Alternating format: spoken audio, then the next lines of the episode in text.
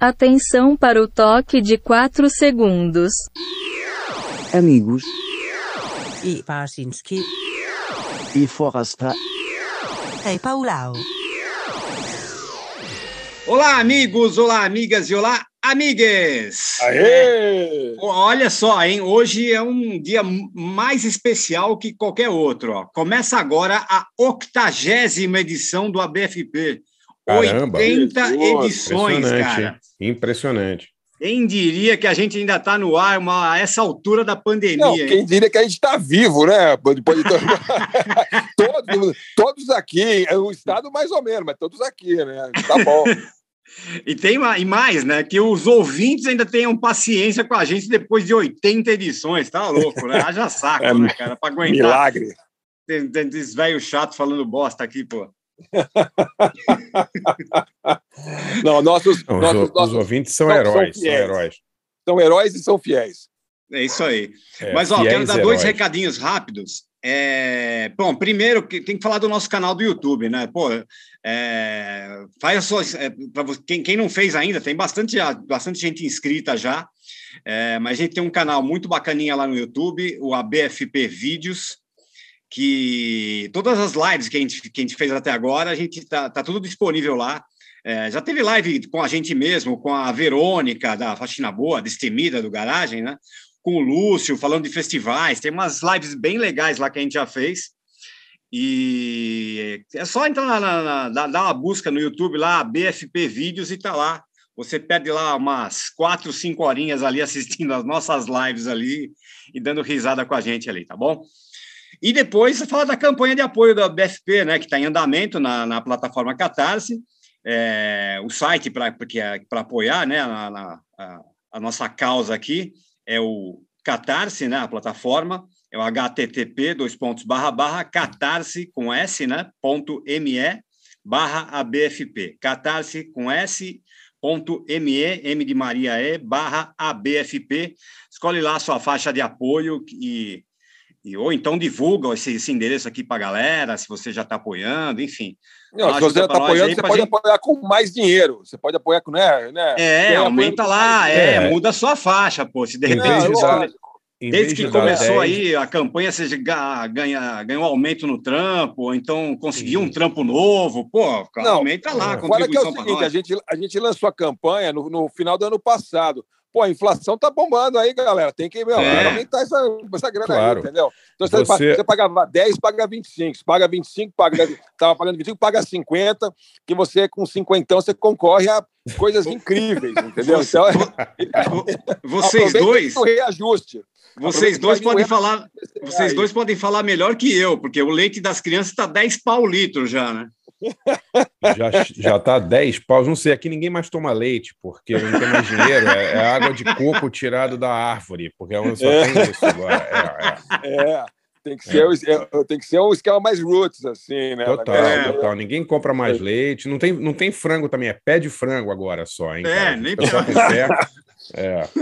O meu filho, como ele é vegano, a gente pelo menos está escapando do, do, do, do, reajuste da carne, do leite é. e todo esse negócio. Não, não estamos tendo que comer, comer, a pele do frango, porque ele só come batata frita, esses negócios assim ah, tá. de vegano, entendeu? Então, pelo menos essa despesa a gente não está tendo no momento. Mas o resto está tudo impactando fortemente a inflação no bolso dos tiozinhos aqui. Precisamos do apoio extra no Catarse, certo, amigo? Sem, sem falar que, que a vantagem que a, que a galera tem apoiando, né? É se a gente bater os 100% da nossa meta, a gente, o podcast vai ser semanal e não quinzenal como ele está hoje, né? Pois é. Exatamente. É isso aí. Bom, vamos falar do convidado? Pô. Opa! Ah, bom, convidado de hoje é um contemporâneo do... nosso, né? É, quando, ó, exato, quando, a gente é. conheceu, quando a gente conheceu o nosso convidado, ele tinha emprego duplo, cara. De manhã ele era locutor da 89 FM, a Rádio Rock, na fase gloriosa da rádio, né? E à tarde ele ia lá para a MTV, onde ele apresentava lá, Jornal da MTV, é, programas como Palco, Nação, MTV, entre outros ali e tal. E aí depois, né, o cara se consagrou, né, depois da consagração da MTV, vieram os anos de Globo, de Multishow, ali a fase Jovem Pan. Mas isso ele vai contar aqui durante o episódio aqui. Estamos aqui hoje com o nosso amigo Edgar Piccoli. Até que enfim, pô. Até que enfim. Pô, que o legal. Edgar, o Edgar, salve, salve. Você foi no garagem, não foi, Edgar? Eu tava vendo aqui outro dia. Tinha uma, uma DVD é, MD seu no garagem, né? Você chegou aí no garagem, né? Olha, depois que eu comecei a, a sacar mais e interagir com vocês no Twitter, é, com o Forasta, com você, Barça, eu lembrei disso, veio como uma lembrança repentina a minha participação no garagem. Teve, eu sim, me... cara. E, eu me lembro, eu me lembro que eu até vocês eram cultuados, assim, os caras do ah, underground, muito. né? Eu socorro. pois é, você vê que, porra, precisa pouco para nos encantar, mas precisa ser preciso. e, e, e, eu me lembro de ter, ter sacado, assim, ter percebido que para mim era uma importância tão grande estar ali sendo entrevistado e conversando com vocês, porque vocês eram as referências, assim. E eu me senti meio testado, assim, eu ficava me sentindo testado por vocês Porra. o tempo inteiro. Caramba! Essa é uma Mas... história que eu carrego comigo até agora, e veja só, tô colocando para fora agora, pessoalmente, aqui com vocês, depois de, de décadas, né? É, décadas. Não, é muito engraçado, o Edgar, porque a gente está tá mergulhado aqui agora nos arquivos do garagem, né? A gente está começando a chafurdar naquela lama literal, né? Na literal Demais. lama do garagem imagem, é.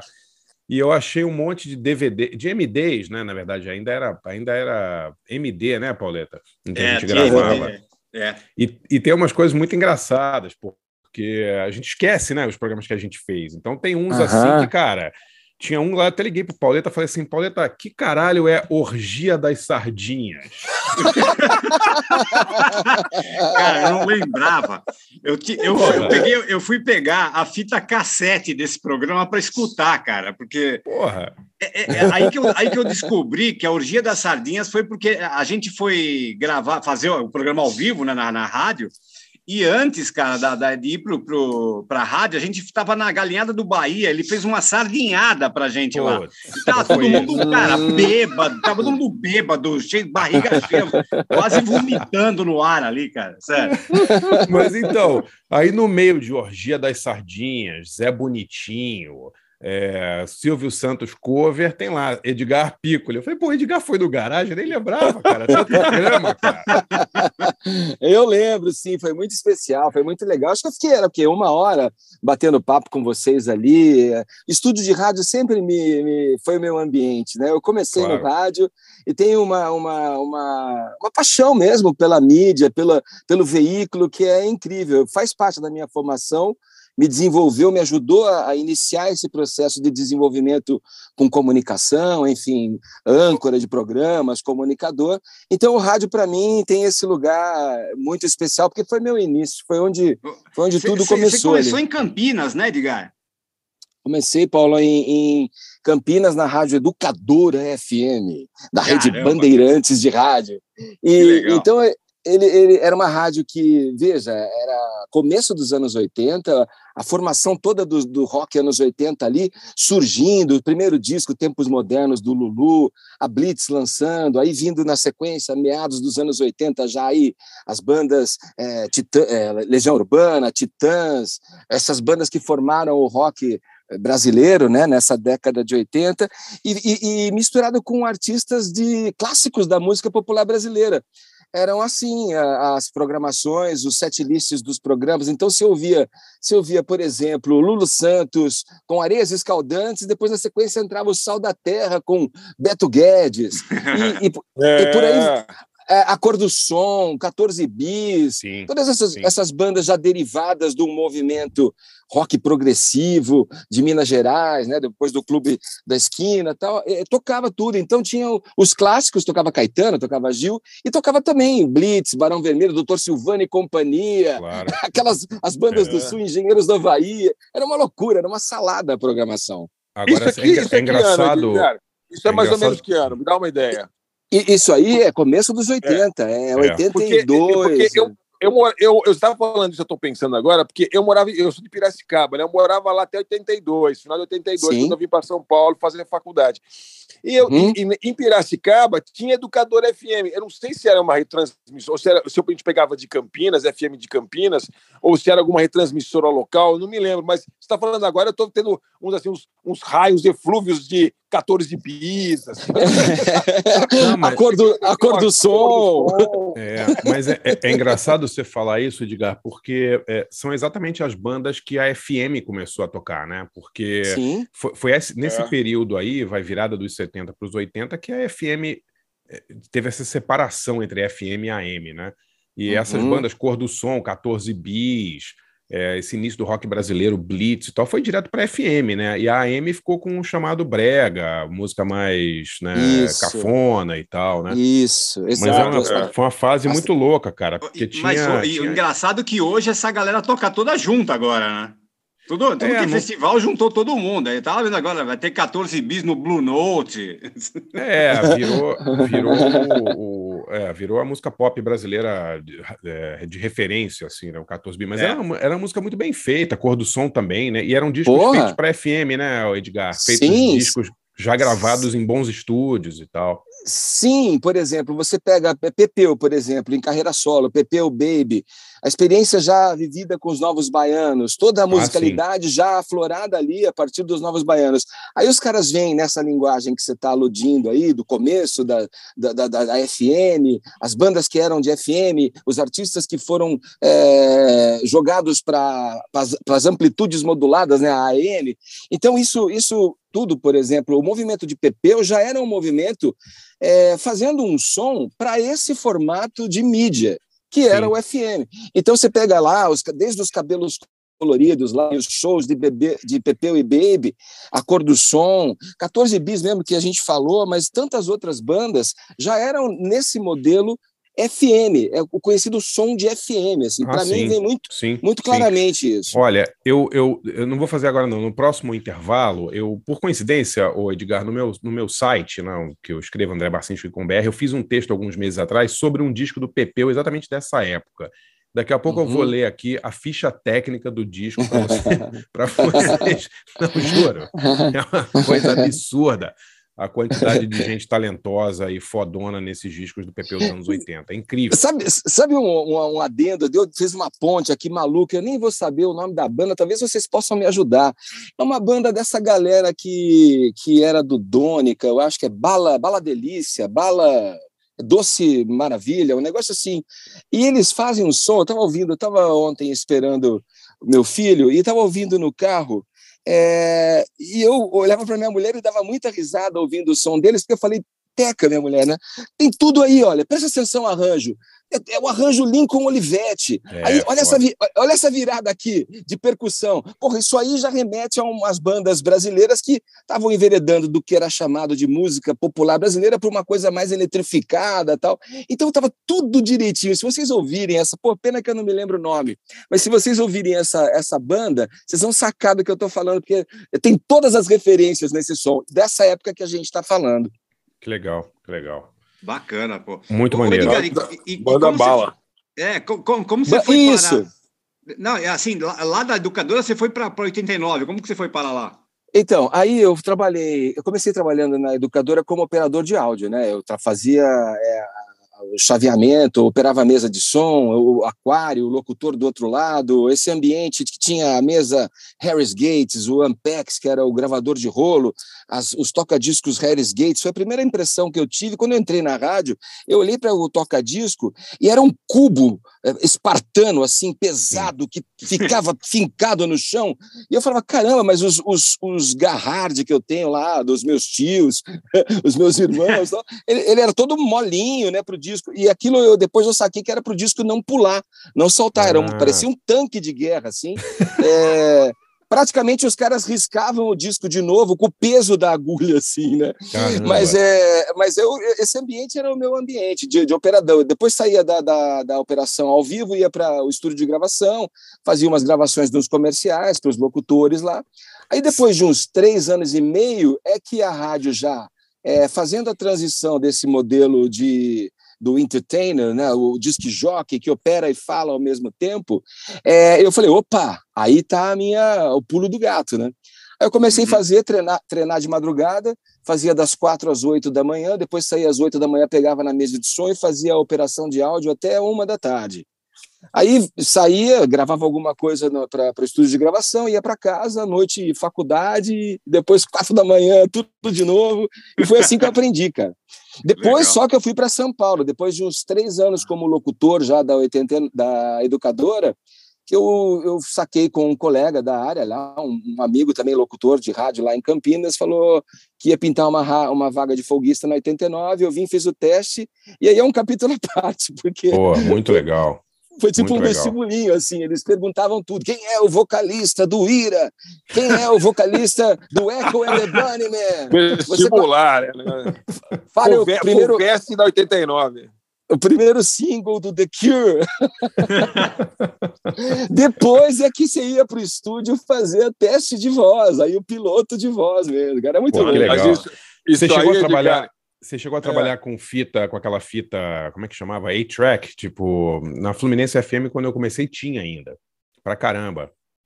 Ai, caramba, A-Track, eu não sei. Olha, o Ampex do estúdio era um Ampex estéreo, né? Sim, mas vocês é, rolavam agora... o quê? Vocês rolavam vinil? Quando tinha que rolar rolava, música? Rolava vinil, vinil, e tinha também cartuchos, né? Eram então, cartuchos. cartucho, cara. É, Isso, é, eu... o, cartucho, o cartucho tinha um bip é, inaudível, assim, uma frequência Sim. muito alta, que é ele é, parava a música bem naquele ponto certinho para você soltar de novo. Era, uma, era um loop, né? Sem fim, né? É. E quando chegava no não. bip, parava no início da música e você primeira... soltava já. É a primeira vez que eu fiz um programa de, de rádio, ainda era com cartucho, Edgar. Na Fluminense FM eles usavam cartucho direto, assim, é muito engraçado. Outro dia eu achei uma Sim. foto aqui do estúdio, né? E foi usado durante é. um bom tempo, né, cara? Cartucho. Cara, muito tempo, muito tempo. E é interessante é, pensar nessas tecnologias que foram evoluindo conforme o passar do tempo, né? É, a gente pegou, mas antes disso tinham aí, bom, aí vai para trás, né? Os é. acetatos, é, é, aquelas, aquelas fitas, fitas de, de banda, de banda grossa e, e, e essa, olha, o cartucho, cara, foi uma revolução, porque era uma máquina como um estojo, você colocava aquele cartuchão lá e tinha dois botões, o play e o stop play, né? Acabou. É. Solta e para. E, e, depois teve aqui em São Paulo, já na, na 89, também, uma, um, claro, um barateamento, desenvolvimento de uma tecnologia local pela Jornal do Brasil, que eram as caceteiras. Então ele pegava. É, é. é Bom esse nome aí, que é. Tinha Não, aquelas tequileiras, as caceteiras, é. é. Isso, isso não, veja só, era, um, era uma, um, um, mecanismo que rodava como se fosse no disco em 45 rotações. A velocidade maior confere uma qualidade melhor no som, né? E como era uma banda fina de uma fita cassete, eles aumentaram essa velocidade, dobrar, é, foram para 45 RPM, o que seria uma rotação 45, e também uma fita que ia tinha só uma coisa, então uma música inteira nela, ela, você rebobinava essas fitas. E aí foi evoluindo, cara. Então, do, do gravador de rolo, da fita de rolo, depois para cartucheira, esse sistema da JB, que é a caceteira, até as, as coisas digitais. O Barça falou que era em um AMD, que vocês têm os arquivos da, da do garagem, cara. Eu fiz um Sim. programa na 89 FM que era assim de jazz rock, música instrumental, umas coisas diferentonas assim, né? Mas nessa onda de electric é, rock instrumental elétrico assim. Uhum. E eu, eu, eu, tenho os arquivos dele em fita cassete, cara. Olha que legal. A gente Não, também tem, tem a gente coisa tem cassete também. É. Nós temos muita coisa em cassete também, muita coisa. Eu tenho os cassetes que eu, gravava programa de rádio dos outros. Aí sim, tinha é. uh, New Beat, Novas Tendências, Kid é, os programas da madrugada lá do, do Kid Vinil do Leopoldo Rei, essas coisas aí eu tenho, ainda tenho umas. Então, não sei se funciona nenhuma, porque há muitos anos que eu não testo, mas estão aqui, estão tudo anotadinho e tal, no capricho. É, era, era, demais, né, cara? A gente usava fita cassete para tudo, né? Para trabalhar e para conquistar as garotas, né? É. Eu me lembro de ter oferecido uma fita cassete repleta de Cocteau, Cocteau Twins para minha uh, namorada à época e minha esposa até hoje. Olha, e, e, e essas coisas eram comuns, né? É, é. Sensacional, cara. Tá Pô, vendo só? É Privilegiada. Pô, muito pô. bom. Muito bom. Ganhar vamos uma lá, fitinha Pauleta. do Cocteau Twins, pô. Opa, vamos lá. Já que a gente tá falando de rádio, né? O, o tema hoje escolhido aí pelo Forasta é, é bacana, que eu gostei desse tema. Vozes marcantes da música. Olha. É, é olha. porque até porque o nosso, nosso convidado é um cara que é, é claro, já fiz TV pra caramba, mas sempre tem um histórico de trabalhar com a voz, e tem uma voz assim, a voz, né? Não é que nem a gente, escuta a voz esculhambenta, Mas... fala tudo errado e tal. O cara, né, Mas era para escolher uma música do Edgar, é isso? a música do Edgar. O Edgar toca, eu não sei se eu já eu na MTV, ele puxava um violãozinho e tocava umas, umas paradas Sim, lá, né, claro. Oh, eu me aventurava, cara. Eu sou um cara de pau assim mesmo. Pô, a música, assim, a música tocada para mim, ela é até então na minha vida puro diletantismo por deficiência técnica, primeiro, né? E segundo porque é, tenho que fazer, ganhar grana, trabalhar, né? É, mas ué, eu, sim. mas a música sempre teve presente. Por exemplo, eu cavei um jeito de, de tocar e me meter no meio das bandas na MTV, no, no Garagem MTV, que era um programa que era feito na garagem da casa da praia, na programação de verão. Os, uhum. artistas que iam, os artistas que iam para lá e depois passavam pela garagem e faziam som. E assim eu toquei com Ira, Nação Zumbi, Los Hermanos, Charlie Brown, várias, todo mundo que passava por lá, depois a gente finalizava na garagem. E, e, e também na, no Multishow, por exemplo, no circo, cara, tinha a banda residente, que eram os Wilsons, e eu, eu me meti a tocar com os caras, bicho. Eu já toquei com Caetano Veloso, eu já toquei com Herbie Hancock, cara. Vocês acreditam? Que é isso? Ah, outro cara. nível, hein? Carambola. Aí isso é cara Aliás, de pau mesmo. O, o, o Barcinski vai lembrar, o que a gente sacaneava esse garagem MTV, que eles falaram que era, a gente falava que era, o nome era plagiado da gente. Pois é, pois é, cara, pois é.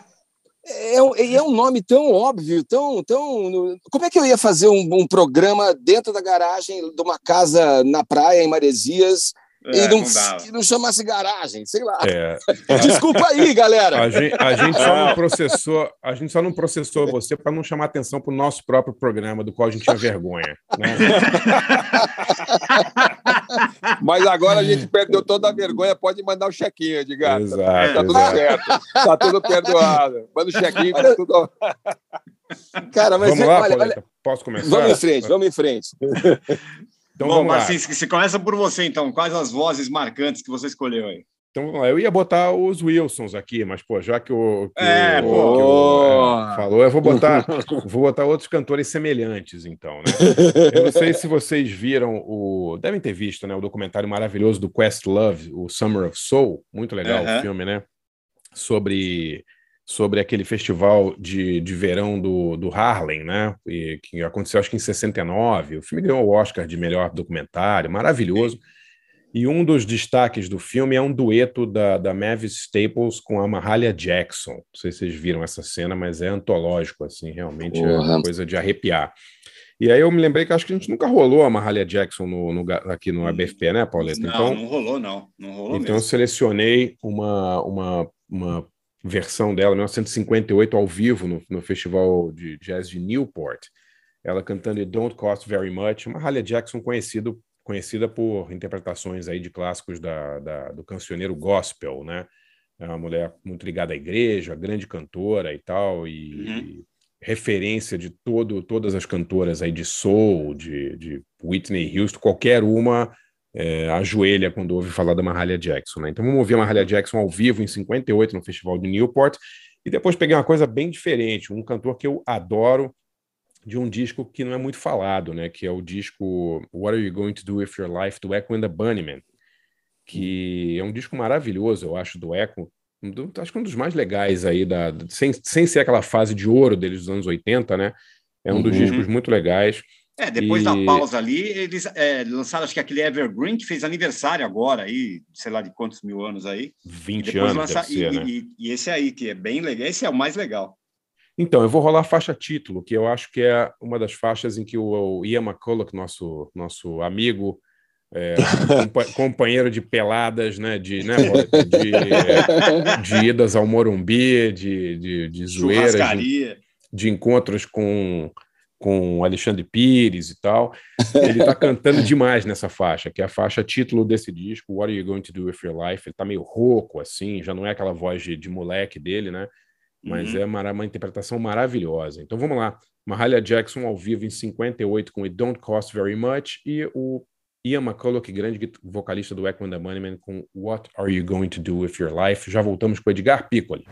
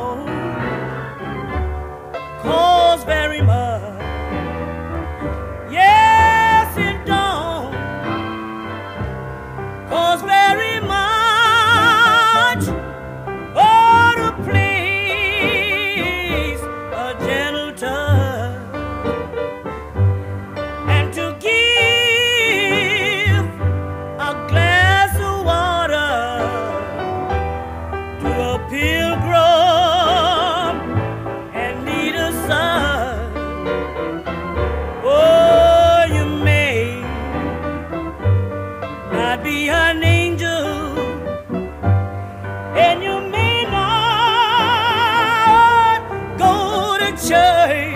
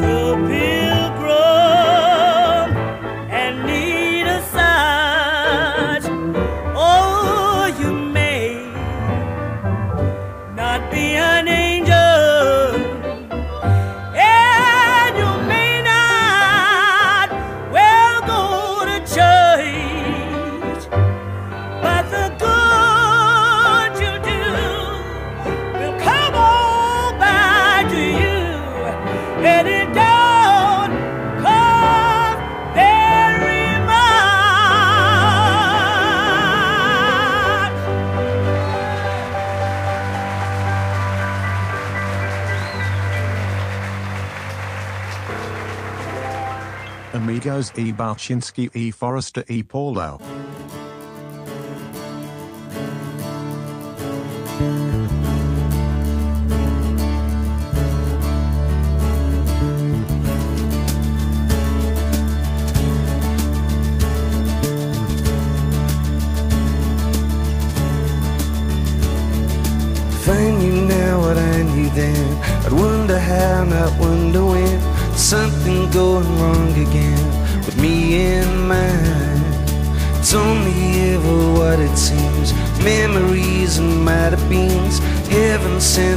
vanilla dreams will never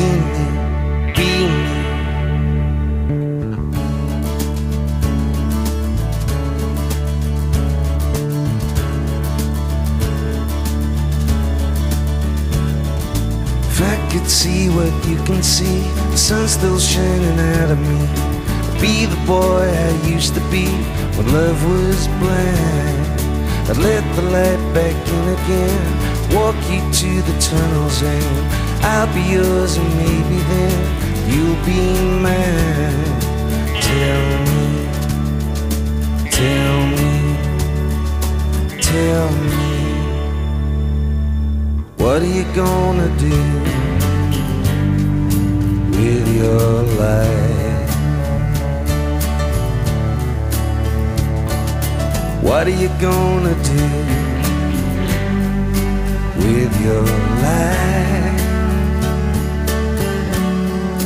What are you gonna do? What are you gonna be? What am I gonna do?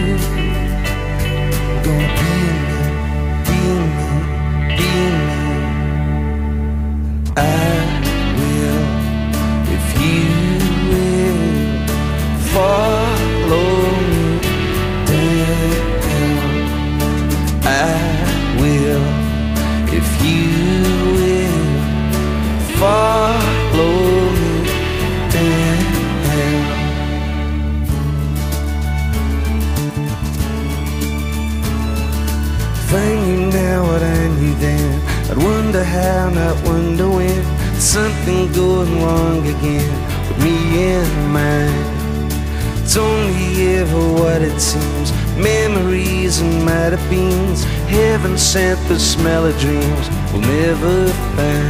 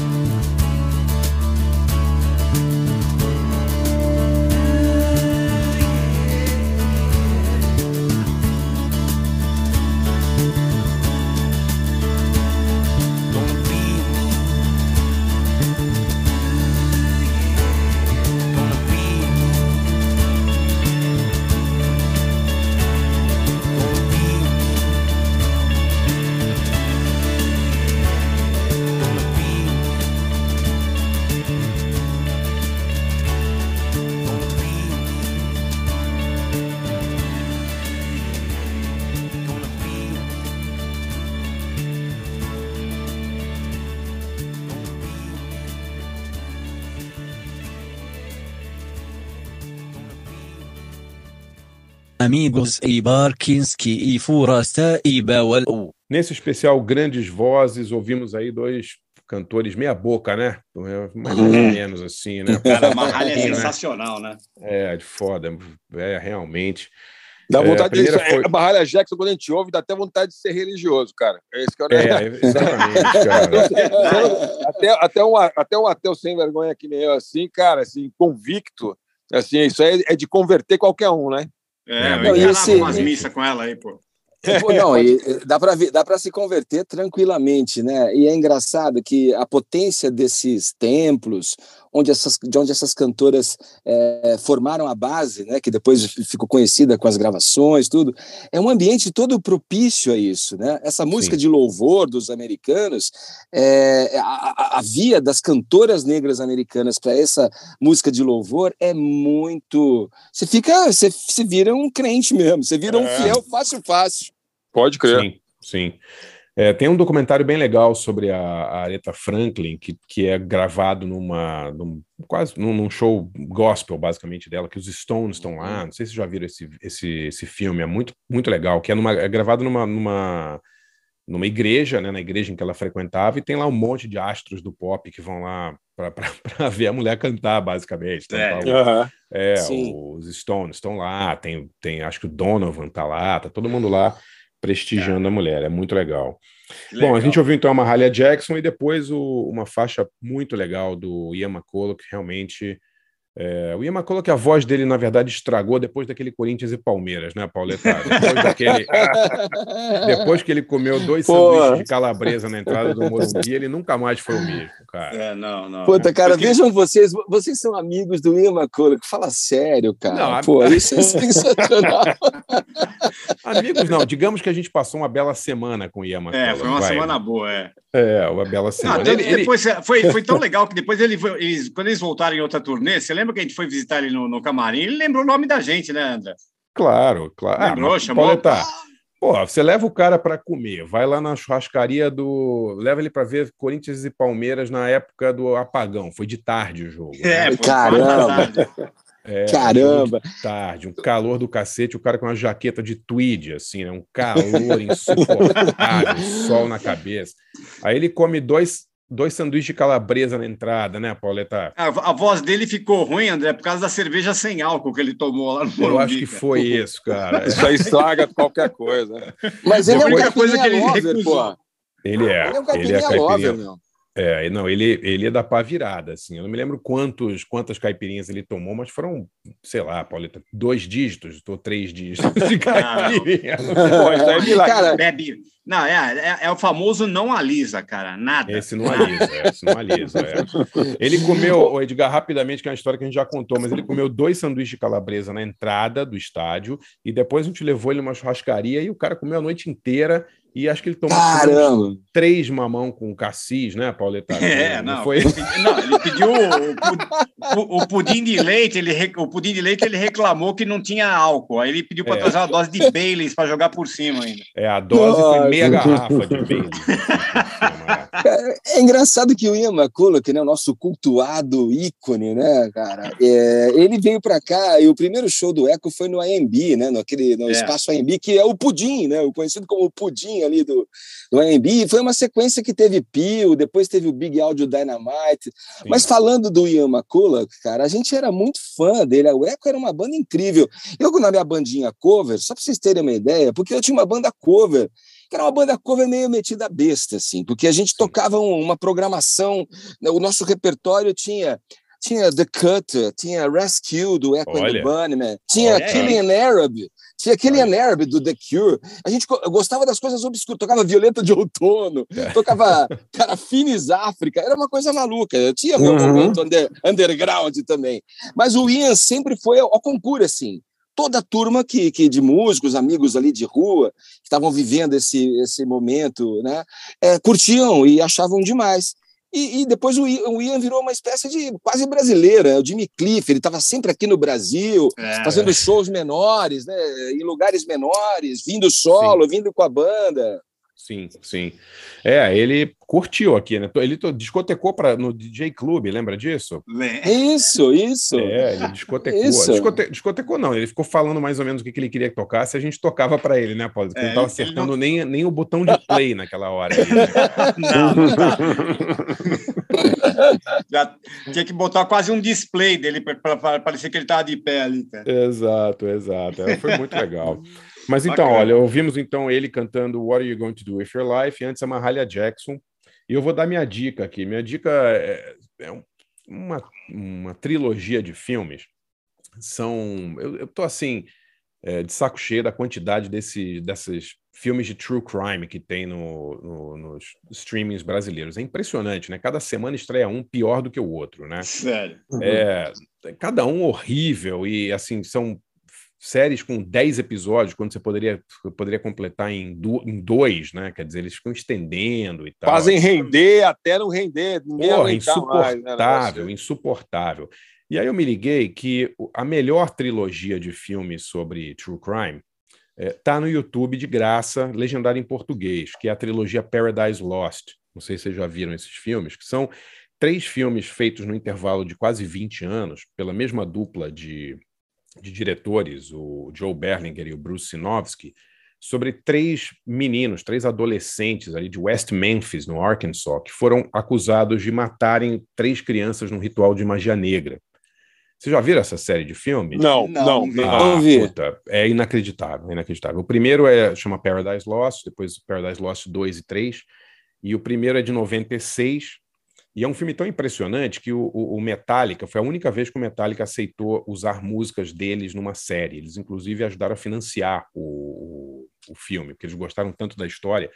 E o Legal. primeiro conta a história desse crime, que é um crime bárbaro de três crianças que foram mortas num suposto ritual satânico, e a prisão de três adolescentes que foram acusados pelas mortes. Assim, os adolescentes são é, cara, é muito triste, assim, meio semi-analfabetos, meio um tipo meio Beavis and Butthead, assim, sabe? Tipo, Sim. ficavam vendo televisão o dia inteiro, só que eles curtiam death metal, curtiam heavy metal, curtiam Metallica, Slayer e tal. E, e aí eles fizeram o primeiro filme e, e, e a, a, coisa vai num crescendo tão grande que eles seguiram a, a história dos três meninos por mais 16 ou 17 anos, fizeram outros dois filmes é espetacular, tem que ver. Assim, Paradise Lost, é isso? Qual e Paradise Lost, exatamente. Três é. filmes, é isso? E, e quais são os diretores, é. André, para a galera anotar aí? É John. É uma, é uma dupla, eles chamam Joe Berlinger e Bruce Sinofsky. É, o, o Sinovsky, se não me engano, ele morreu de câncer, inclusive, alguns anos atrás, mas eles é, fizeram esses três filmes juntos. Um é, ó, um é de 96, um é de 2000 e outro é de 2011. É, e o Sinovsky morreu em, do, 2015, de hum. diabetes, na verdade, 59 anos, bem, bem novo, assim. Tá. E eles fizeram vários filmes maravilhosos, assim. Antes desse, eles fizeram um filme chamado Brothers Keeper, que é sensacional, um documentário também. Mas Paradise Lost vale muito a pena assistir. Vejam o primeiro, tá no YouTube, legendado em português. É, e, e é impossível legal. vocês não quererem ver os outros também. Eles fizeram um documentário do Metallica, Some Kind of Monster. Uhum. Aquele filme sobre a gravação tá. do disco Saint Anger. Eles são realmente muito talentosos e esse filme é o tipo do filme documentário que você, se você vai escrever o filme, iam dizer que era mentira, entendeu? Porque os personagens são muito caricatos, muito incríveis, assim. Não vou dar spoiler, mas a história dos três é, é chocante demais. Assim, muito, Beavis vale Butthead, seu outro amigo, é, mata Cara, é são, imagina, imagina três coitados, Beavis e Butthead, fãs de death metal, morando no interior do Arkansas, cara, no lugar mais, mais, mais atrasado. Puta, mais é. atrasado e tal. E aí tem um pastor que fode a vida deles. Porra, é, é inacreditável, assim, realmente. Um deles Legal. virou uma, meio uma celebridade, o Damien Eccles. Depois ele lançou vários livros e agora ele virou meio uma celebridade aí de internet e tal. Mas assistam, é demais. Paradise Lost, estão os três no, no YouTube. Boa. Boa. Bom, é... Bom an antes de, de, de, Agora, o próximo sou eu, né? Mas eu, que, eu queria fazer uma pergunta para o Edgar, cara. O Edgar, você, você entrevistou uma pá de gente na época de MTV, né, cara? Pô, sei lá. É, Beck, Neil Young, Ozzy Osbourne, Mariah pô, Carey. Britney Spears, Beyoncé. Então, é. cara, a, mi, cara, a minha mas, dica... então, é, não, o que eu queria perguntar é o seguinte: quem que ao é. vivo, já que a gente está falando de vozes, quem que te impressionou ali na hora que chegou e falou oi, boa noite e tal? Quem que, quem que é, é, fez ali? Ó, quem que é a voz que você entrevistou tá que bom. foi a mais que abalou ali? Tá bom, então eu já vou dar meio que um spoiler do que vai ser a minha escolha, né? Pelo menos, de, pelo menos de um dos nomes. Eu, é, então, eu fiz entrevista na MTV é, com, com vários gêneros musicais, vários artistas de gêneros diferentes. Tinha uma coisa que eu, eu trouxe, eu acho que do rádio que a gente estava falando antes, que é essa abertura e essa, digamos, não especi especialidade num assunto específico, embora eu, eu goste mais do rock, tenha mais discos de rock e tal, mas eu falava com todo mundo, eu fazia, como você disse, o Nação MTV, que eram artistas brasileiros, é, fazia é, programas no jornalismo que eu entrevistava o elenco todo de artistas que tocavam praticamente na MTV, então tinha esse ecletismo, assim, né, que as pessoas também depositavam na minha figura, que eu acho que foi o que veio dessa onda do rádio mesmo, de tocar de tudo, de ter contato com vários artistas. E é, eu, eu, eu, no Olímpia, eu fiz uma série de entrevistas. E esse artista que eu entrevistei me chamou a atenção porque ele era o cara, né? Então, vou falar do Barry White, que, eu, que tem a ver com o artista que eu vou. Agora matou a Puta merda, que voz, cara. Que legal, meu. tem a ver com o artista que eu vou tocar aqui e apresentar, mas o Barry White, quando eu falei, puta, Barry White, que era um trovão a voz do cara, né? Eu, é. eu fazia um programa chamado Palco MTV, que eu ia nas, nos backstages, ia nas passagens de som, e entrevistava o artista ali, naquele momento desarmado, ali passando as músicas com a banda, sentava num canto qualquer e fazia entrevista. Com o Barry White foi no palco, assim, ele acabou de passar o som, falou, a, a produtora falou, você tem aí 10 minutos, sei lá, alguma coisa assim. E, cara, a hora que eu me dei de frente com ele, que ele falou, hello, puta voz assim, cara, já me, me, bateu, bateu no meu peito a voz dele, assim, cara, que eu perdi o ar, assim. Mas era um figura icônico, assim, com aquela, com aquela, meio que um sobretudo, assim, estampado, meio de dourado, assim, aquele cabelo com a puta brilhantina, brilhando, puxado para trás, assim, aquele bigodinho safado. E o Barry White foi, foi uma figura, em termos de voz, que é o tema do programa aqui, um impacto muito grande. Mas tiveram muitos outros, cara. É, eu até falei pro, pro, pro Forasta, quando a gente estava conversando sobre o tema, e, e, no meio do tempo a gente se falou, eu falei, cara, eu já ouvi é, da, da, da, do R&B americano, do jazz americano, até o, o Win, assim, de vozes, pensando num recorte vai ser uma voz esquisita, vai ser uma voz bonita tal.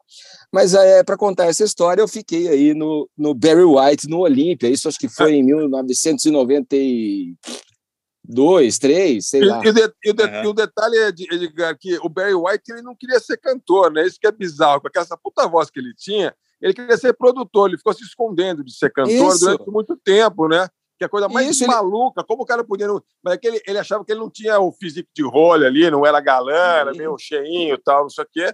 Ficou se escondendo, Isso. né? Pô, e a voz e, do cara ele... ficou icônica mesmo, né? E, é, mas ele, exerc... ele, ele descobriu aquela coisa a... de falar no início da música, né, cara? É, ele é, meio que inventou aquilo, né, cara? É, Exato. Né? E ele, essa produ... É, esse, esse, digamos, esse lado eh, produtor do Barry Wright, ele exercitava com as meninas lá, né, da Love Unlimited Orchestra, né, que ele, é. ele lançava os discos com elas, tal. Exercitava isso e muito mais, Edgar. É, mas cara, mas, é e muito mais, e muito mais. Pô, conta aí, pô. Exercício cara, não faltou. É, é, não, não faltou, não faltou. Treinou não, bastante não, não. Muitos exercícios, é. Com a Mas aí, cara, Unlimited. E a Beyoncé é. canta mesmo, Edgar, ou é tudo, tudo mandracagem aquilo ali, hein? Não, não, não, não. Não, ela, é, ela é uma grande cantora, cara. A Beyoncé, realmente, ela, ela, eles têm talento, né, cara? Eles têm uma coisa, além do talento, eles têm uma coisa que é a, a, o mercado para o artista se experimentar, sabe? Para ele se preparar. Então, então, tem todo um mercado voltado para, a partir de uma escolha que o artista faz, ele consiga dar vazão, seja para o RB, seja para o hip hop, seja para o rock. Então, o mercado funcional da trás acaba eh, transformando aquilo num celeiro de grandes figuras, né? Eu, uhum. é, cara, eu vou, eu, eu, não sei se eu emendo as histórias aqui, mas eu, o Paulão tinha perguntado dos artistas que eu tinha entrevistado, né?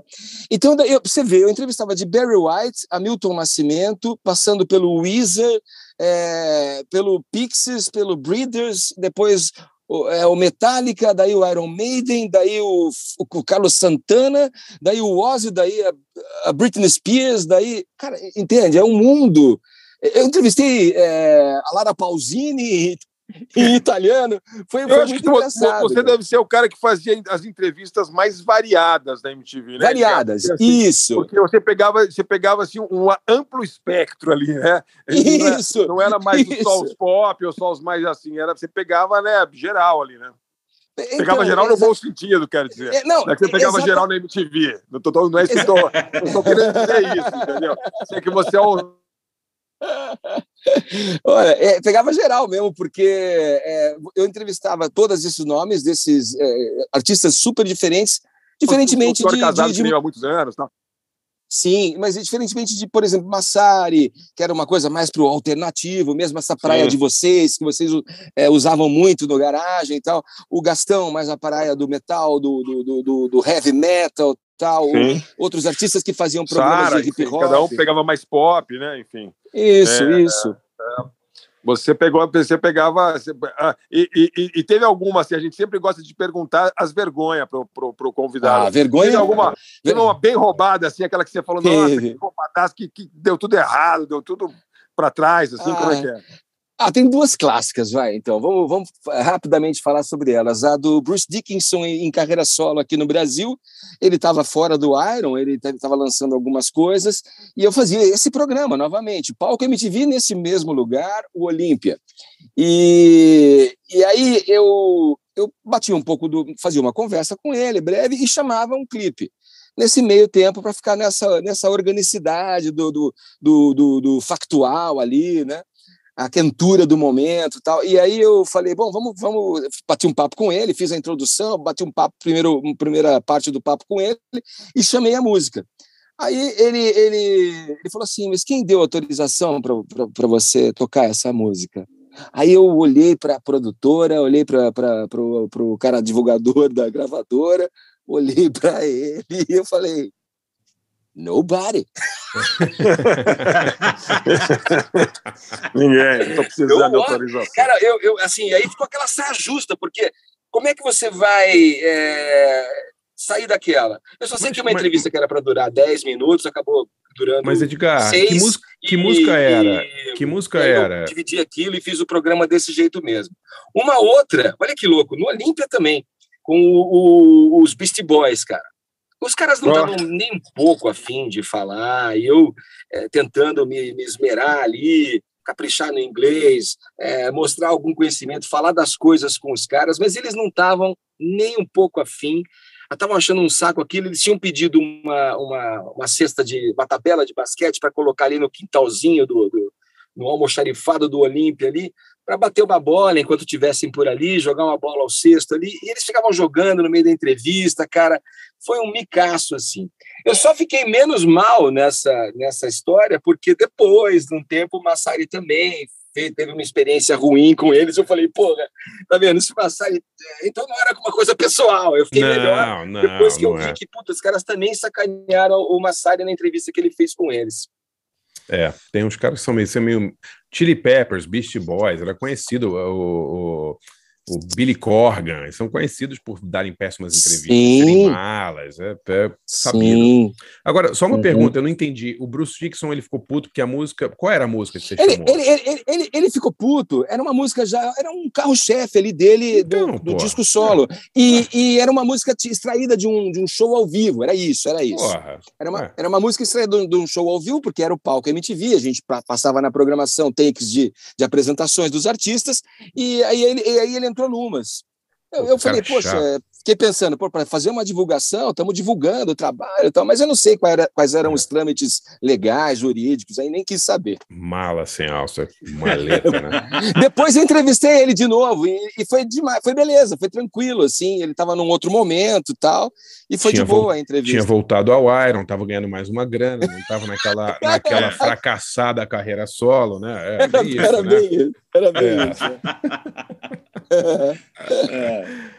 Pauleta, vamos lá, é você? Sou eu, sou eu. Bom, é, bom, primeiro eu sei que, a- a- a- pelo que eu estou vendo aqui das escolhas, vai ter uma saraivada de gente reclamando que a gente não vai escolher Leonard Cohen, Tom Waits, Porra. Holiday. Quantas mil vozes tem, Pauleta? É, Porra, mas não assim, acho que cara. eu levei em conta muito que a gente já tocou bastante né, de- de- dessa- dessa galera já, né? Então, para não ficar uma coisa que a gente vai repetir, artista e tal, né? Já que já não toca já tanta música, ainda ficar repetindo é complicado, né? Aí eu fui, eu fui na- nas. As primeiras coisas vieram na cabeça, assim. Eu tava até conversando antes do programa com o Edgar e com, com, com o Forasta, né? Pô, a gente tenta é, estabelecer um critério ali, mas falei, ah, chega uma hora que a gente rasga tudo e fala, ah, não, quer saber, eu vou pensar aqui o que eu tô afim de ouvir mesmo. Então vamos embora. Bem isso. É, foi a, a primeira que veio na cabeça, cara, foi uma cantora de uma banda chamada Cranes. Não sei se você lembra de- de- deles, da, uma banda inglesa do- dos anos 90, meio de dream pop, é, que tinha uma vocalista chamada Alison Shaw. Cara, ela tinha uma voz. Quando eu vi a primeira vez, eu achei que era, era, a, menina, era uma, uma- a moça tinha tomado. Sabe quando você, ingere, é, você respira aquele gás hélio e depois solta a voz? Assim, parecia isso, Uhum. cara. Mas não, ela, ela, ela, tipo era uma voz infantil, chorosa, assim, uma voz de boneca mesmo, sabe? É, e aí você, pô, você imagina assim, uma, uma criança pequena cantando uma, uma música com aquela, aquele, aquele fundo de guitarra massacrante no meio. É legal pra caramba a banda, na verdade. Depois que você pega o ritmo deles ali, é demais. É, o Cranes lançou, eles são de Portsmouth, né, na Inglaterra. Eles lançaram cinco, seis discos. É, os três primeiros são muito legais, chamado Wings of Joy, o Forever e, e um chamado Love It. Eu escolhi, cara, da, da, do segundo disco deles, uma faixa, a, mais, a faixa mais famosa deles, chamada Jewel, é, de 93, do álbum Forever. É, a banda era tão peculiar que o Robert Smith ouviu o som dos, uh, deles e chamou para uma turnê em 92, e depois voltou a chamar eles para excursionar, ficaram amigos ali, ele remixou a música deles, o cara ficou maior fã do, da, do Cranes. E aí vocês vão, quem não conhece vai vai vai ficar até chocado com a voz da Alison Shaw, ali, a vocalista do Cranes. E depois, cara, nem vou me estender muito, né? Escolhi Peter Murphy, né? O Bauhaus, porque, putz, é, potência de voz, performance, ali junta tudo, né, cara? Esse é. E o cara tá ainda no, na ponta dos cascos, né? Vem, andei vendo em YouTube umas apresentações desse ano do, do Bauhaus aí, cara, tá, tá destruindo ainda, né? O Peter Murphy. Impressionante, cara. E o que, além da potência da voz, não sei se vocês concordam comigo, é, o que me impressiona sempre no Peter Murphy é a dicção dele, cara. Ele tem uma dicção perfeita. Vocês não acham isso também? Sim, ele é, é que daquela, daquela forma gutural de cantar fica um pouco mais fácil, assim, né, Pauleta? Ele tá é. meio que declamando, assim, né? É meio impostadão, não é? Ele é o quê? Impostadão, assim, na maneira é, de cantar, né? Essa exato, coisa, exato. Não, mas é pro tipo de música que ele canta é perfeito, né? Um dos melhores, é. assim, né? Uhum. Ah, eu gosto demais do cara, eu lembrei dele aí. Então vamos Cara, escolhi do, do, do, do, do Bauhaus X in Paris, né? Que é do, do Burning from the Inside. Tá é, boa. Burning from Inside, que é de 1983, um grande sucesso do Bauhaus aí. Então vamos lá, Cranes e Bauhaus aí no nosso especial Vozes Marcantes. Voltamos já já aí com mais Edgar Piccoli aqui. Vamos lá.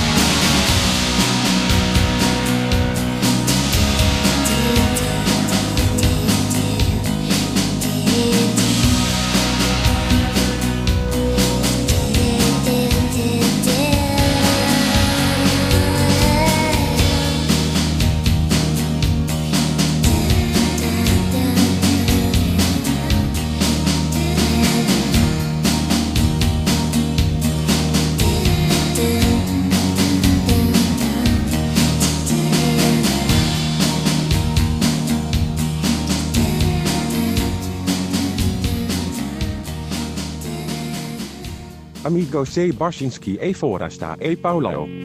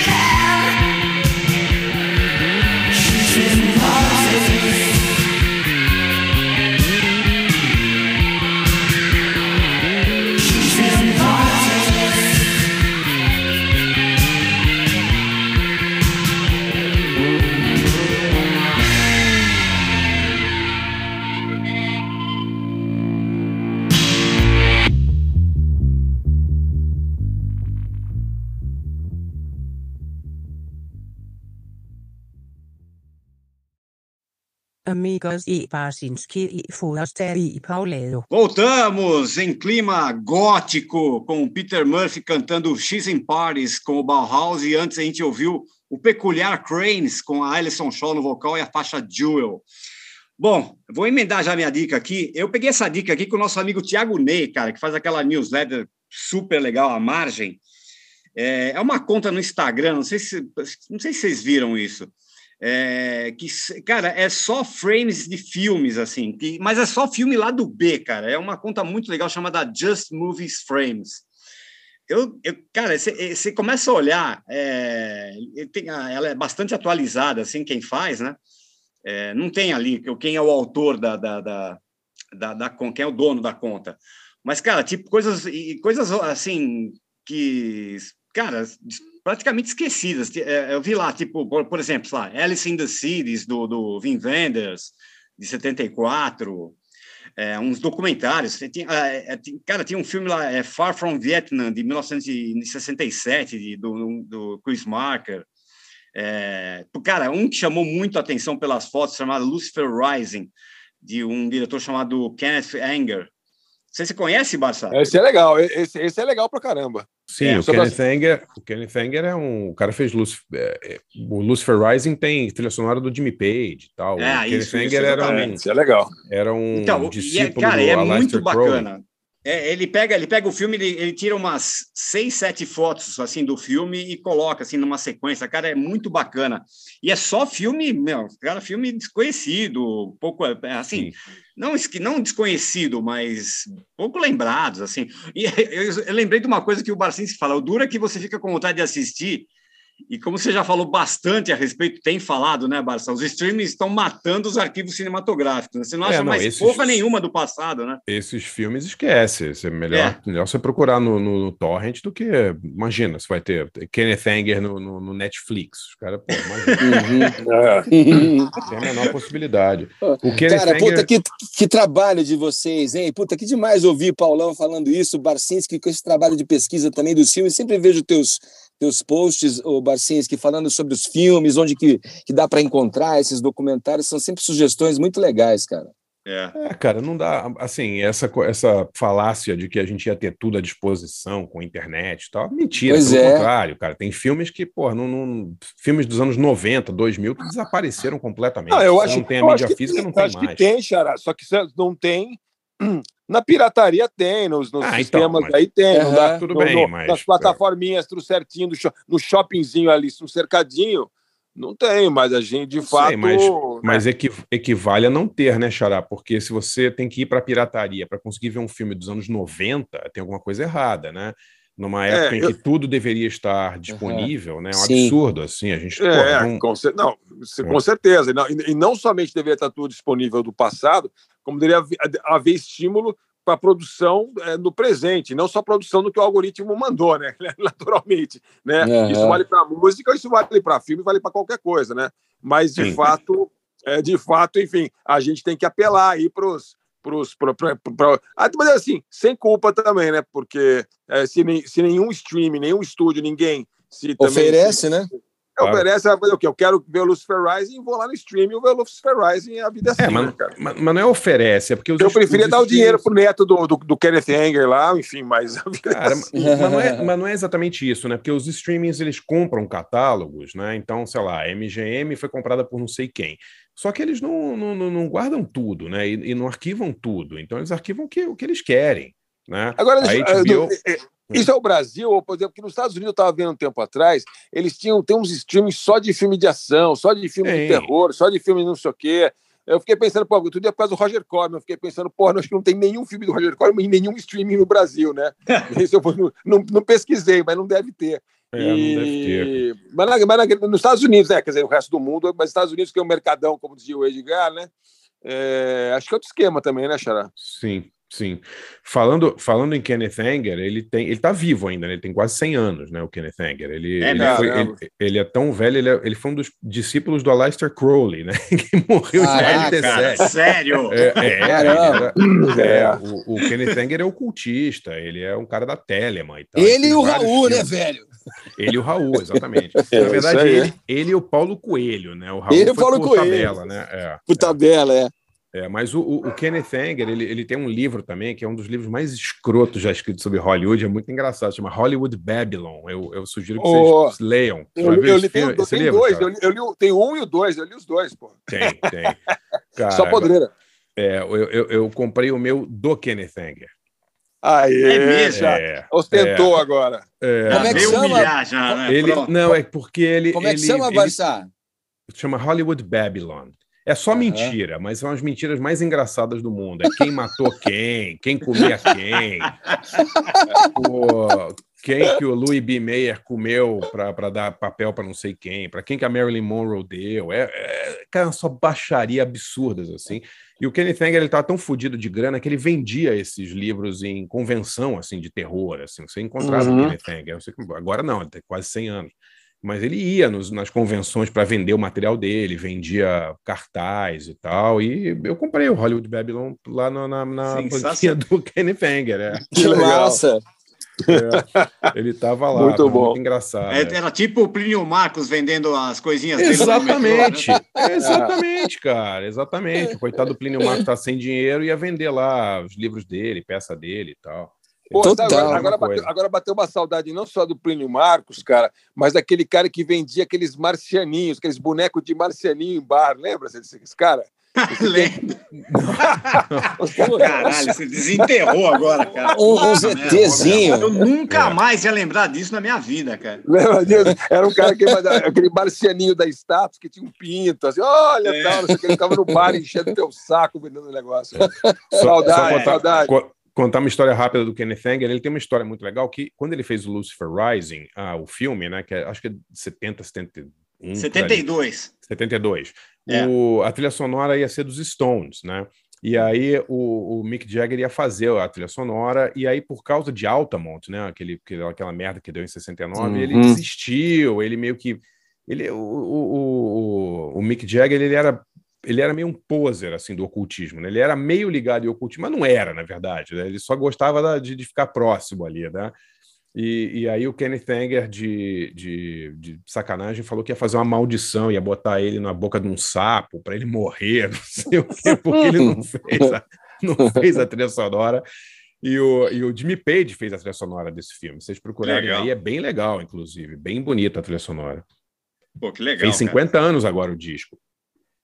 É mesmo. Pô, que demais. É, você vê como, Aí, como é, velho, como é velho o Kenny Anger. Há 50 anos ele já era veterano. Os é. Stones. a gente acha que a gente é velho, tá vendo? Isso aí. Vê quantos anos ele tem aí, Pauleta. Deve estar perto de 100, cara. Peraí que eu vou fuçar aqui. É, fez uma, ele deve ter feito um acordo com o demônio lá. Exatamente, ensinava, cara. Ensinava a, a, acessar uns poderes ali de outros, outras esferas, Exatamente. ali, alguma coisa. Aí ele cara, conectou ele, ali. Ele é de é. 3 de fevereiro de 27, ele tá com 95. Ah, 90, tá ah, novinho, é. tá tranquilo, tá tranquilo. Tá novo, pô, tem chão, tem chão. É, é. Agora é assim, cara. É. Forasta, vai então, lá, tua vez. Então, só, só para lembrar, instagram.com barra just ponto movies ponto frames ponto dá uma olhada lá que tem tá cheio de foto bacana desses filmes bem esquecidos aí. Beleza. Oh, vamos lá. Bom eu peguei também eu usei também ah pensei um monte de coisa no final foi daquelas vamos, vamos deixa que eu chuto assim. Mas é mas é que eu, é, é, eu falei pô não vou ficar botando aquelas aquelas né tinha umas bem óbvias assim outras mas bateu. Falei botar vou botar um hip hop que acho que ninguém vai tocar é, o, o, o Mystical é um dos caras que tem umas das mais marcantes assim do hip hop, uma voz. Os dois escolhi que vozes bem ásperas, vozes bem vozes de macho, meio grunhindo ali, um negócio meio estranho, escolhi duas dessas. O, o Mystical é de. É, é, é, o, pô, o cara tem desde o começo dos anos 90 ali, um cara do hip hop, tem uma vida toda difícil, complicada, cheio de. Já fez uns que pegou cadeia, saiu da cadeia, pegou outra cadeia. Pô, pra variar, Foi... né, meu? Pelo menos um cara diferente do hip hop, né, porra? Os caras. né? Fora do padrão. Pra variar um pouco, né? cara. Completamente fora do, do padrão, né? Mas, enfim, ele teve um, um, um hitzão, assim, aquele Shake Your Ass, né? Que é, que é bem hit, hit garantido ali de, de strip club nos Estados Unidos, né? Mas é, é, mas, mas ele tem uma voz muito, muito, muito diferente. Ele, ele, ele é muito, ele é, ele é, rápido, mas ele tem um jeito, um jeito diferente. Mas a voz dele é, é, é especialmente é, memorável aí. E aí eu peguei uma música de 2015, entre uma cadeia e outra aí, do, do Místico, uhum. é uma música bem animada aí que ele gravou naquele disco que o Mark Ronson fez uma música com cada um, que ele fez uma com o Bruno Mars, uma com o Tame Impala, uma com não sei quem, ele fez uma com, com, com o Mystical, e aí essa é uma gravação que eles fizeram num rádio, então assim, não é, isso não é nem estúdio, é o, é o Mystical mandando ao vivo mesmo com o Mark Ronson uh, essa música chamada Feel Right, que é do álbum uh, uh, Uptown Special do, do, do, do Mark Ronson. É, a segunda, meu, é uma banda que eu, assim, da minha habitual ignorância, não conhecia, descobri recentemente e fiquei encantado, assim, encantado e ouvindo bastante, porque é uma, é uma banda muito diferente, assim, é um grupo, na verdade, muito diferente. É, os caras têm, tipo, 10 discos ou 11 discos, uma coisa desse tipo, são os Sleaford Mods. Uh, é uma dupla de Nottingham, uh, bem diferente, não sei se vocês conhecem e curtem, aí eu não conhecia, sou por fora total da, Sim, eu, eu, eu adoro os Sleaford Mods. Fora que eles são muito engraçados e os caras são Cara, muito divertidos, assim. É. Exa é, pois, não, exato, assim, o jeitão, assim, deles e a vontade deles. É, é um, na verdade, é um, é um cara que é, que é um músico, que é o Andrew Fern, e, e o vocalista que é o Jason Williamson.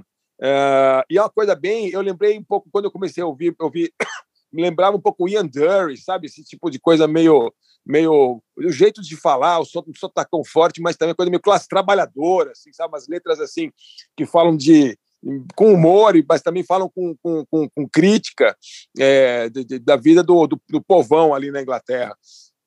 E aí, é, e, e, ele fala de um jeito todo, ele fala, é assim, é meio hip hop também, porque ele, é, ele, meio, ele meio fala e um pouco canta. Então, assim, você pode até incluir de alguma maneira estranha aí o, o jeito do Jason Williamson é, é, é, cantar, é, falar, é como uma coisa meio de rap, talvez. É, é meio uma mistura, é meio uma mistura de rap com com com Mark Smith, assim, não é mais ou menos isso?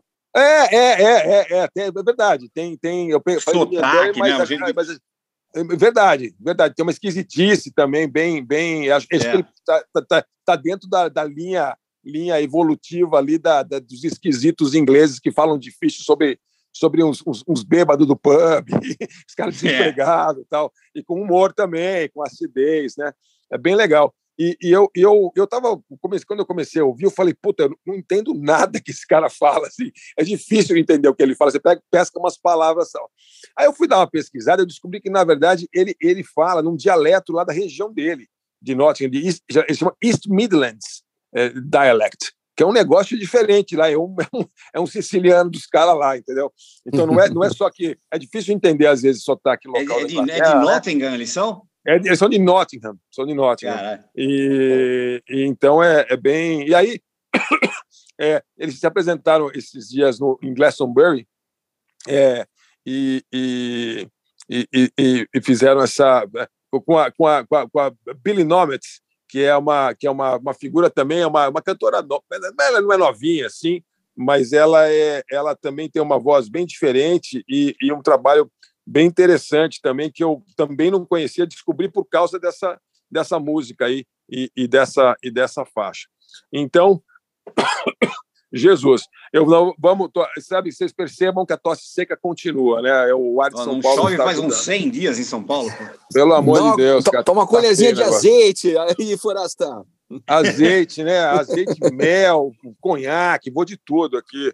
É, Sleaford Mods com Mork and Mindy e uh, o Mystical uh, com o nosso amigo Mark Ronson com Feel Right.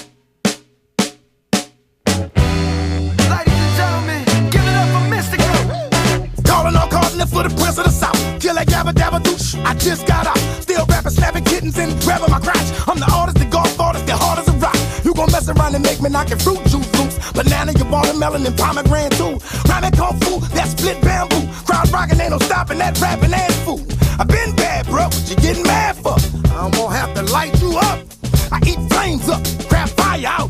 Make me light my butt. Excuse me, with me, I got a lot of debate. Ought to have a freaking dollhouse to that thing out the frame with my band. Wow. Come on, come on. Uh, I feel right in this mother. Feel good in this mother. My whole hood in this mother. And we gon' run this mother for you. Feel right in this mother. Feel good in this mother. My whole hood in this mother. And we gon' run this mother for you. And we gon' run this mother for you. Yeah, we gon' run this mother for you. Bang.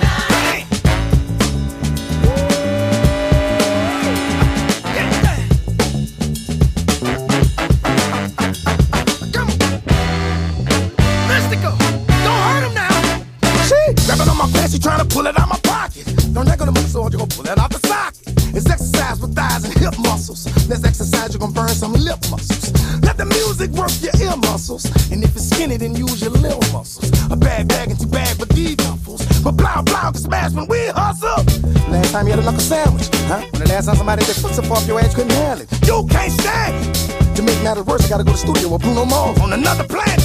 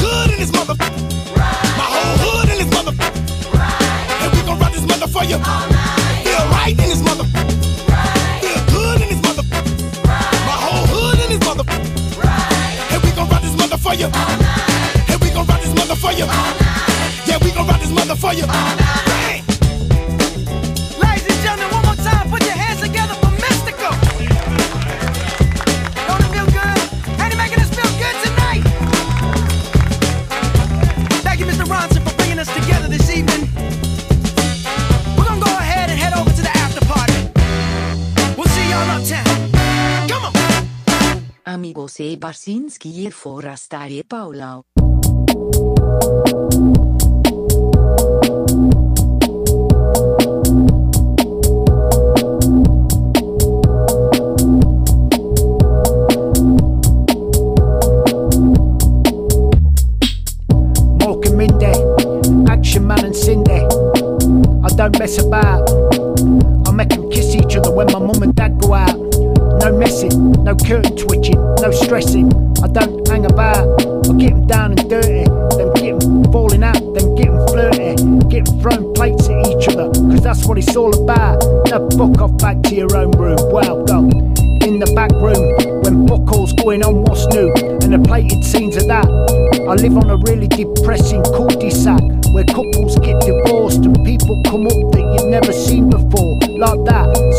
cigars and oil twat.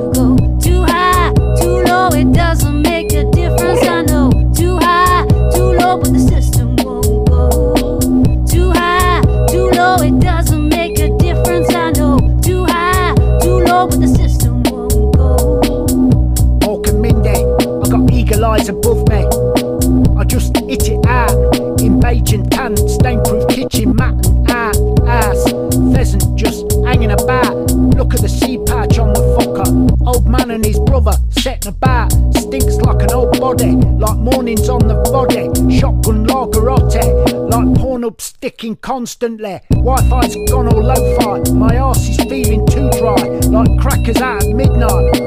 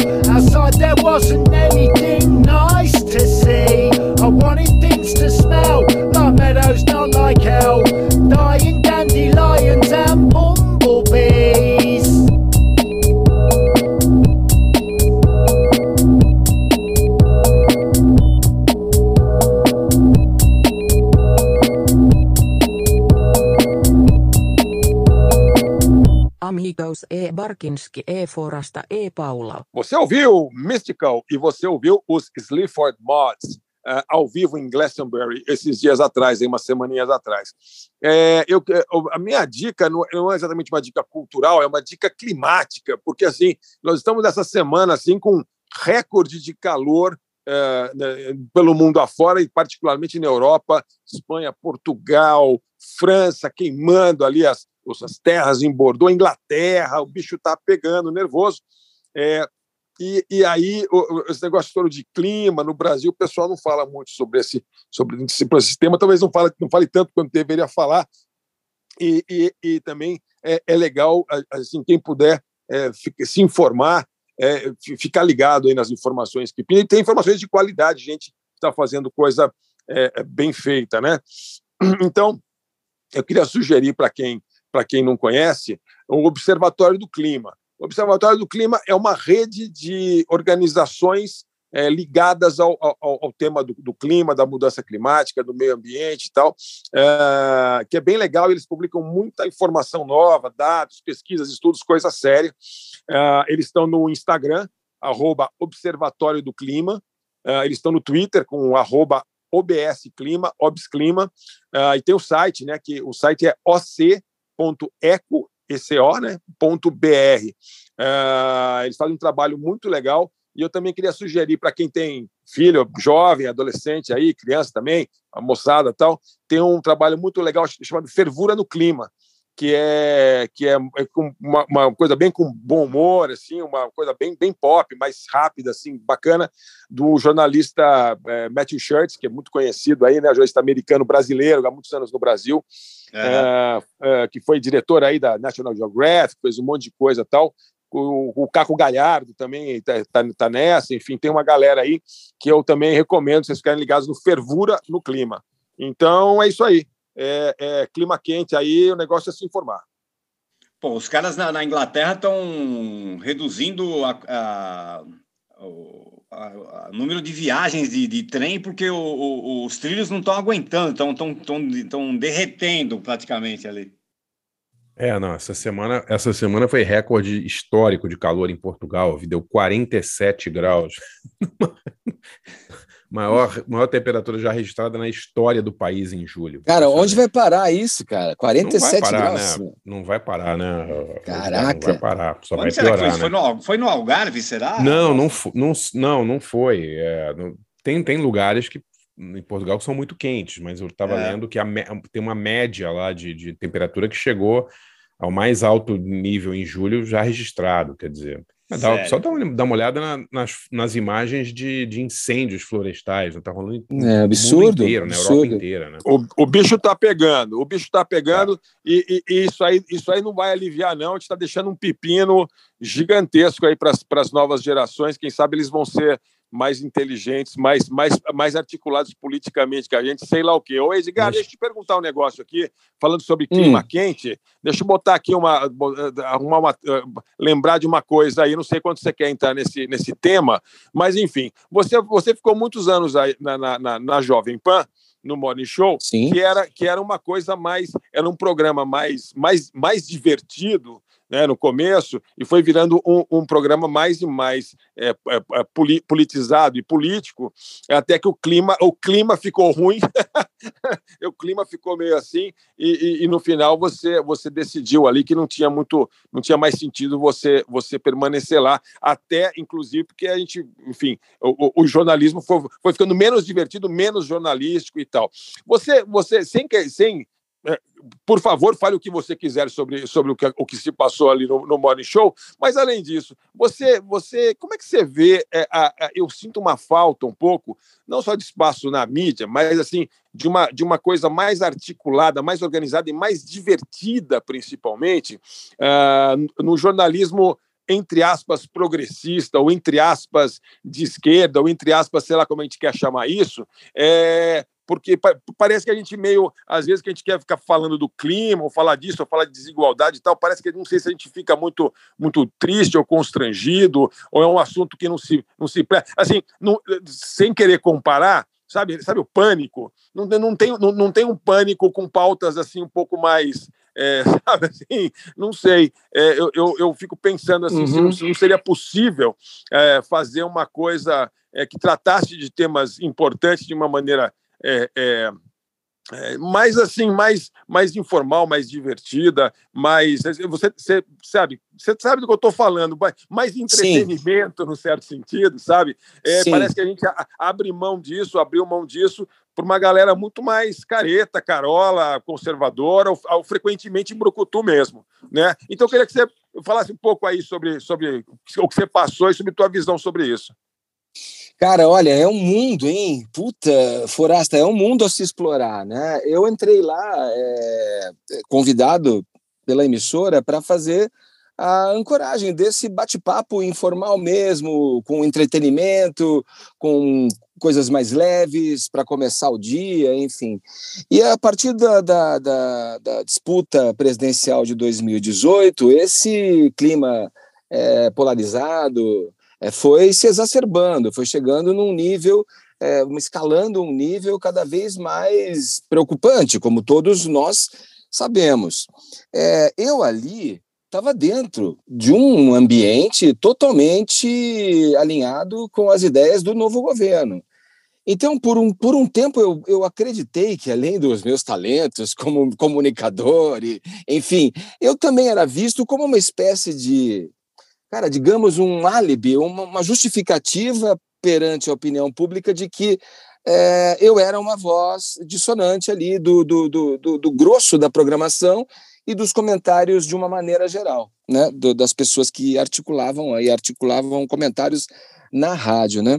É, eu, no mundo ideal, eu acho que isso que você está falando e que você está detectando como uma falta de, um, de uma pauta progressista que, que, que, que pode, possa transitar junto a, ao seu divergente, ao seu contrário, né?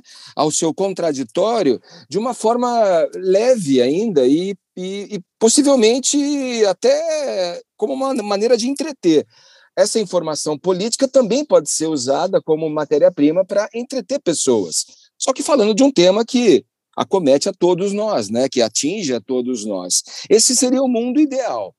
É, o, caminho foi enveredando para isso que você aponta, para uma coisa mais espinhuda, mais espinhosa, mais difícil de, de, de, de lidar, a partir do momento em que essa voz é, contraditória é, essa voz antagônica é, faltava no programa, como um articulista político falando mesmo, né? Porque tinha o, as especialidades.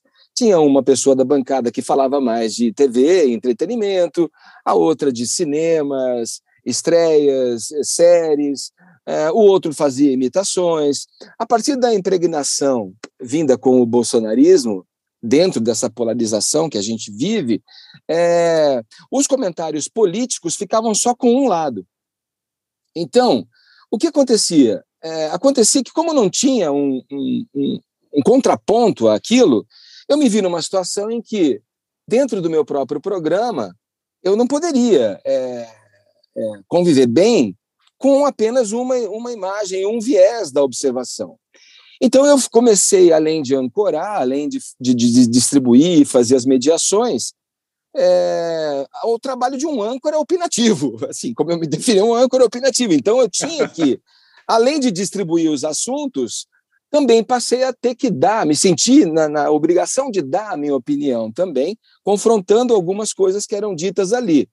A que custo? A um custo muito pesado para mim, que não queria originalmente aquilo. Mas, é, olhando para trás, eu vejo uma trajetória que me orgulha. Eu, eu, eu, eu pude ser eu mesmo, pude defender as coisas que eu acredito ali, mesmo navegando nesse mar é, totalmente desfavorável, onde a audiência total, é, ou é, numa porcentagem muito grande, é, é bolsonarista, é conservador, é de direita. Então, eu acho que eu, que eu consegui ser eu mesmo e mostrar para as pessoas o que eu pensava a respeito dos assuntos que estavam sendo discutidos. Foi pesado, cara, foi pesado. Imagino, foi um momento imagino. em que você fica. É, não percebe, mas você está começando a ficar um é, doente, você fica Sim. abalado emocionalmente. E você acorda claro, de manhã, né? Claro. Imagina assim, todo dia você tem que vai dormir e fala, puta, amanhã eu vou acordar cedo, tem que ir lá fazer, falar com esses caras, né, meu? Tem um. Começa cara, a, né? Meio... O, o, louco é assim, o louco é que assim, tudo é fe... eu pelo menos coloco e me envolvo com tudo, não consigo separar muito as coisas, sabe? Então eu, eu, eu tento, mas às vezes eu não consigo separar muito as coisas, é, no sentido do que é a minha paixão, do que eu acredito, do meu senso a partir do meu senso de justiça e me calar diante do que eu considero uma afronta, ou enfim, acho que todo mundo é um pouco assim. Eu, naquela situação, estava só na vitrine ali, sendo visto, enfim, e, e observado e, e é, sofrendo da reação de, desse meu posicionamento. Mas eu me orgulho, olhando para trás, eu me orgulho. Passei ileso. Eu acho que eu, que eu fiz o meu trabalho ali. Uhum, legal, legal. Legal, que legal. Boa. Bacana. Bem bacana. É, não é mole não, Interessante, amigo. cara. Bom, é, Porque você sabe, você sabe, você sabe, resumindo, resumindo, é, o que me pega mais não é a opinião divergente. Isso faz a gente crescer, cara. Faz a gente é, engrandecer o raciocínio, o pensamento. São essas reflexões que partem a partir de confrontos de ideias divergentes, tal. Isso, cara, isso é vida, na verdade. Isso é claro. é política, isso é, isso é tudo. Conflito, conflito não é problema, né? Assim, é o debate livre, o livre pensar, o livre expressar, o livre questionar no, jamais pode ser um problema, né? Mas é que não é isso exatamente que estava acontecendo, né? O que pegava para mim, Forasta, era o que eu detectava como uma, uma desonestidade intelectual. É, é esse o termo. Uhum, um pouco uhum, desgastado uhum. até, mas eu acho que é esse o termo que define bem. É, tudo tinha um método, uma estratégia para criar um, uma narrativa e, a partir de uma premissa falsa, é, fazer valer um argumento, lacrador que seja, sei lá. Então, eu, quando eu me detectava isso, eu, eu, eu não conseguia é, me é, silenciar. E acho que fiz bem em não silenciar. Claro. claro. Legal, cara. Então, Muito bom. bom. Então, então pelo, agora pelo menos, pelo menos você manteve a sanidade, né? É. é. Não, e a saúde, né, louco. cara? E a saúde. saúde total. Saúde. Agora é o seguinte, aí, aí que é o negócio, né? São veículos que, que você vê, você vê a, a composição da publicidade, né? Está ali 70, 80, 85, 90%, não estou falando especificamente da Jovem Pan, mas inclusive da Jovem Pan, é dinheiro de governo, né? É, não, então, mas, mas, mas Forasta, mas agora que, que, se, que, que ele abriu a mão, ele abriu mão, ele soltou o caixa para esses veículos que uhum. são veículos que apoiam, porque ele está visando a reeleição. Mas durante um uhum. período, enquanto eu estava lá também, o tiro meio que a percepção era que o tiro tinha meio que saído pela culatra, sabe? Uhum. A sensação, a sensação que eu observava era de que, nossa, caramba, meu, estamos aqui, cara, meu, pagando mal pau e defendendo esse, esse, esse governo em nada, assim, sabe? São percepções. Sei, sei, eu, eu, não tô, eu não estou afirmando nada, mas são percepções que eu tinha é, vivenciando uhum. ali o ambiente. Entendi. É... legal. Não mole não. Belo depoimento. sobreviveu, sobreviveu e, e, pronto para outras, outras e boas tretas. Cara, é... vejam, mas vejam vocês, depois na sequência, eu fui contratado pelo UOL para fazer um podcast diário chamado Trago Boas Notícias. É, pois é. só coisa é. boa, só, só, só uma visão de mundo edificante, só coisas Sim. legais de pessoas abnegadas que olham o lado humano, é, que são progressistas. Sim. É. é. Isso aí, isso, isso aí para sua saúde deve ter sido um, um up legal, né? Foi um bálsamo, foi um bálsamo. É, um bálsamo. Muito bom. E Edgar, manda suas escolhas para nós aí, vai. Bom, cara, eu então não vou me repetir aqui com a introdução que a gente já fez e falou aqui, porque quando você escolhe, ah, escolhe um tema para escolher dois nomes que vão representar esse tema, você pode ir para vários caminhos, né? Eu acabei deixando fluir e cheguei em dois deles. E, e para, acho que infelicidade, não sei se foi o Forasta que falou, se foi o Paulão, eu escolhi a Billie Holiday. Ah, é, veio, livrou a nossa cara. É, eu, eu vou salvar a pátria aqui. Eu escolhi a Billie Holiday porque, cara, eu fiquei pensando, cara, eu vou na, eu vou na certeza. Sim, eu vou, eu vou colocar na roda sem precisar falar nada e, e, e a artista falar por si. Mas a Billy, cara, ela, ela é incrível, né? Você, você já viveu a experiência de chegar um dia na tua casa. Eu tenho uma família numerosa, uma família grande, tal, amo essa configuração, com a dor e com a delícia que isso eh, oferece. Mas eu, se você chegar em casa, cara, sozinho, abrir um, uma garrafa de vinho por, e pôr uma Billie Holiday para. Você está no céu. E, então, então tá é, céu, esse é, Pô, tá no é. céu, depende, depende. depende.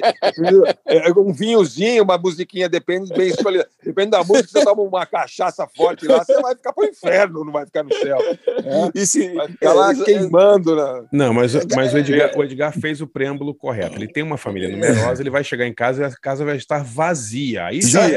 Já é... Ah, agora que eu entendi, eu sou burro. Exato. Exato. Exato. Então, é. Exato. E, e, e, esse disco que, da Billie Holiday, que eu, que eu acabei é, pegando aqui, dando uma olhada na minha coleção, e falei, ah, vou falar, vou falar dela, né? É uma dessas coletâneas é, lançadas, eu, se eu não estou enganado, em 2005, por aí, e tem os clássicos da, da Billie Holiday ali, né? É, e God, Bless the Child, é, é, essa música que é dela e de um cara, segundo consta aqui, Arthur Herzog Jr., é de 1939 esse som. Então eu, eu, eu cheguei no óbvio de botar na roda para a gente ouvir God Bless the Child com a Billie Holiday. É, quem puder abrir um vinho e tomar uma, e tomar uma taça está convidado, né? Sem a filharada por Vocês é assistiram, vocês assistiram Estados Unidos versus Billie Holiday ou não? Não, não eu vi. não vi, eu não vi. vi eu vi o filme, vi o filme. Com a, com a Andra Day, né? Eu achei legal, cara. Achei, achei educativo, assim. Achei que ela, ela tá bem demais. É aquele modelo de bio, biopic ali, né? bem americana, aquela história. Mas eu achei legal, cara. Eu achei, eu curti, assim. Curti a trilha sonora. Que centra bem, é bem, centra bem o foco na, na, na, na fase da, da, das drogas, né? Os caras perseguindo ela, é. né? Os caras dos narcóticos ali e tal. Né? Sim, Exatamente. esse essa tristeza, né, que yeah. É. puxa a vida, né? E que isso também só, enquanto ícone, só engrandece o ícone que é a Billie Holiday, né? Como essa é, mulher, essa voz, essa diva do jazz, tal. Mas a circunstância também me fez chegar nela, porque é, esse dia, vejam vocês, eu eu estava acho que no, é, em Los Angeles, se eu não me engano, para fazer uma entrevista com o Foo Fighters, quando eles lançaram aquele disco In Your Honor, que era um álbum duplo, tinha um álbum que era mais rock, o outro tinha mais baladas, tá? tinha até inclusive a participação em uma das faixas é, da Nora Jones, né? Eu não sei se foi quando eu fui lá para falar com eles, e foi uma entrevista especial, num momento especial também, que foi no estúdio onde os caras estavam finalizando o disco, então ver toda aquela configuração de cabeçotes, amplificadores do Dave Grohl, o depósito com as baterias, o lugar onde eles guardavam os instrumentos para sair de turnê, foi uma, uma cobertura jornalística assim interessante também. Eu não sei se foi essa vez ou quando eu fui para falar com a, a The Sinus Child, ainda com Beyoncé, na Destiny's Child, também em Los Angeles, quando elas estavam é, lançando aquele single de Emotion, né, que elas regravaram, Emotion, e era ainda o Destiny's Child, e o ano era acho que 2002, se eu não estou enganado. Então eu não lembro se foi nessa circunstância ou não. Eu cheguei no hotel, eu estava vindo do, do, trabalho, da entrevista, fui para o hotel onde eu estava hospedado, é, falei, não, não vou subir, vou dar, vou deixar essa adrenalina baixar. É, tinha um tocador de CD na época, né? E eu peguei esse CD que eu tinha comprado, sentei no, no, no, no pub do, do, do hall do hotel ali, pedi uma taça de vinho e botei para rodar o disco que eu tinha acabado de comprar. Eu fiquei o, o disco todo ali, aproximadamente uma hora sentado tomando vinho. E, bom, depois subi cambaleando para o quarto. Ah, Agora, causa boa, causa a, ótima causa. E um outro artista na sequência, que aí eu vou, vou. Eu não sei qual foi a expressão que o Forastieri falou quando eu troquei a ideia e falei quem que eu ia colocar aqui. Acho que você falou. É, esse cara vai amassar, ele amassa tal. Que é o, que é, que é o Lou Rawls, né? Que, que eu escolhi é, também. Aí, agora sim. Barry White, Lou Rawls, o cara é dos meus. Não, porque quando eu, quando eu pensei nessa coisa da voz também, eu falei, pô, a voz, né? Tem essa coisa dos clássicos, locutores clássicos, da cultura FM, é, os locutores que tem vozeirão e tal, né? Então eu falei, ah, Lou Rawls, cara, é um cara que, que vai cair bem na sequência depois de ouvir God Bless the Child com a Billie Holiday, ouvir um Lou Rawls com o clássico You Never Find Another. Ah, essa essa like música para encerrar o programa é demais, é demais essa música. Maravilhosa. É, é, plena era disco, né? O que, que era? 1976, meados ali da, da, é. da, década de 70, um álbum dele chamado All Things in Time.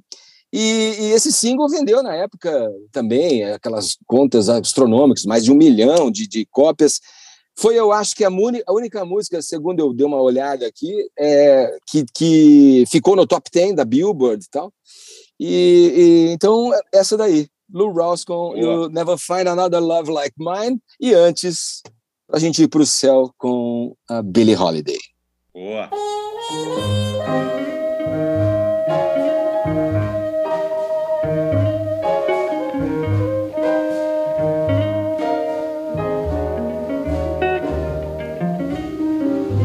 Them that's got shall have, them that's not shall lose. So the Bible said, and it still is news.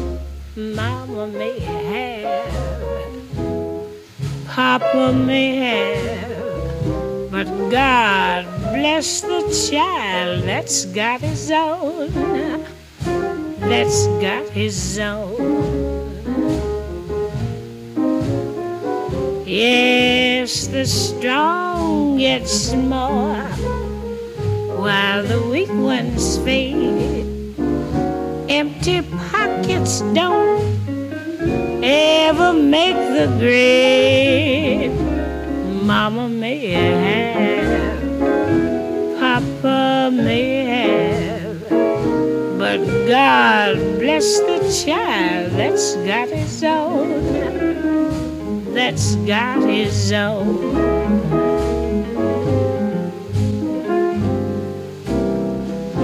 Money, you've got lots of friends. They're crowding around your door.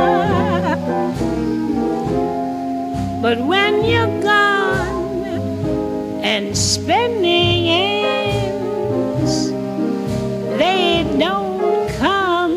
more. Rich relations give crust of bread and such.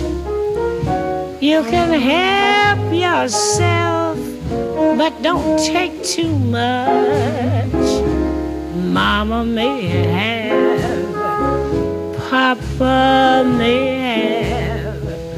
But God bless the child that's got his own, that's got his own.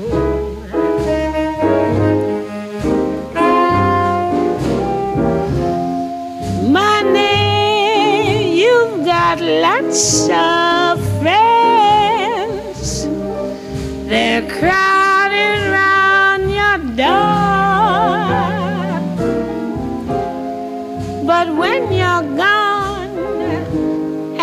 remnants, they don't come no more. Rich relations give crust of bread and such. You can help yourself, but don't take too much. Mama may have.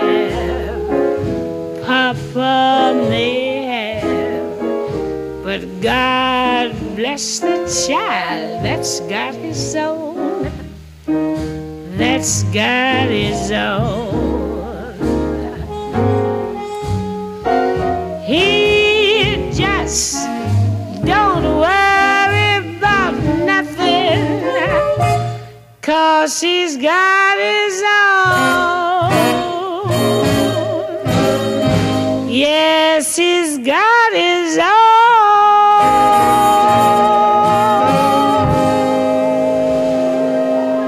Amigos y Pasinski y Fuosteri y Paulo.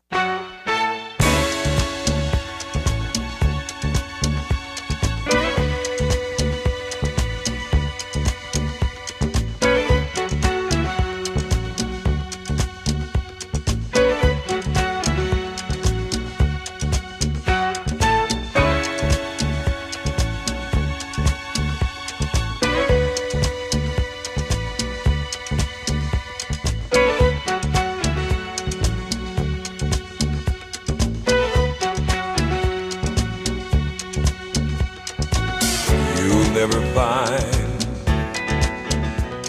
as long as you live someone who loves you tender like I do. You'll never find, no matter where you search, someone who cares about you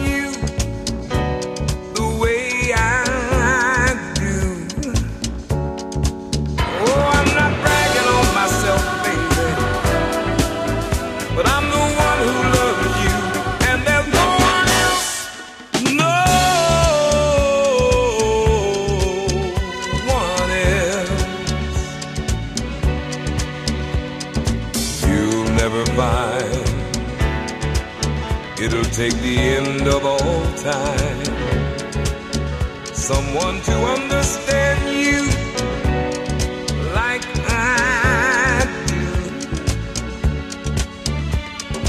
You'll never find the rhythm, the rhyme,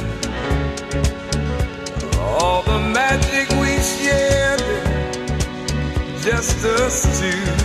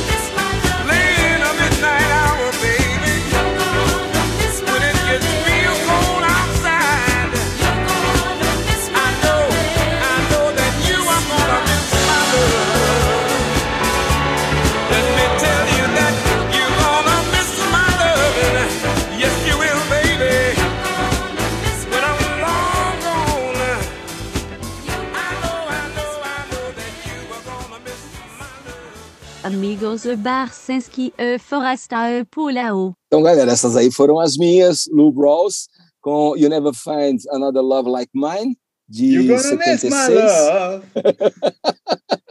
Você dançou essa na- no dance floor, vai, fala sério. Demais essa, sério. Ô, ô, não, sei se, não sei se você sabe essa história. O, o, o, o, o, o Lou Rawls ele é tão foda que o Frank Sinatra uma vez falou que ele era o cantor mais classudo around. É, É, olha é. O Sinatra. Não, e, cara, você, você pegar a voz dele é de uma potência, uma extensão vocal incrível, porque ele tem um puta de um grave, mas ele vai no agudo também e, e- vai lá em cima em várias oitavas pro agudo. Então, realmente é um talento, né? É um talento. E antes E o a- sorrisão? E o sorrisão, então? Ah, Aquele tá brincadeira. pô.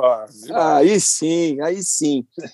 Cara, essas duas. E, e a dica, bom, eu não sei, cara. Vocês provavelmente já viram isso. Não sei se alguém já deu essa dica aqui, mas eu tomei contato com, com, com esse documentário é, há pouco tempo e eu resolvi colocar na roda aqui pra gente o X-Ray Audio, o Bone, Bone Music.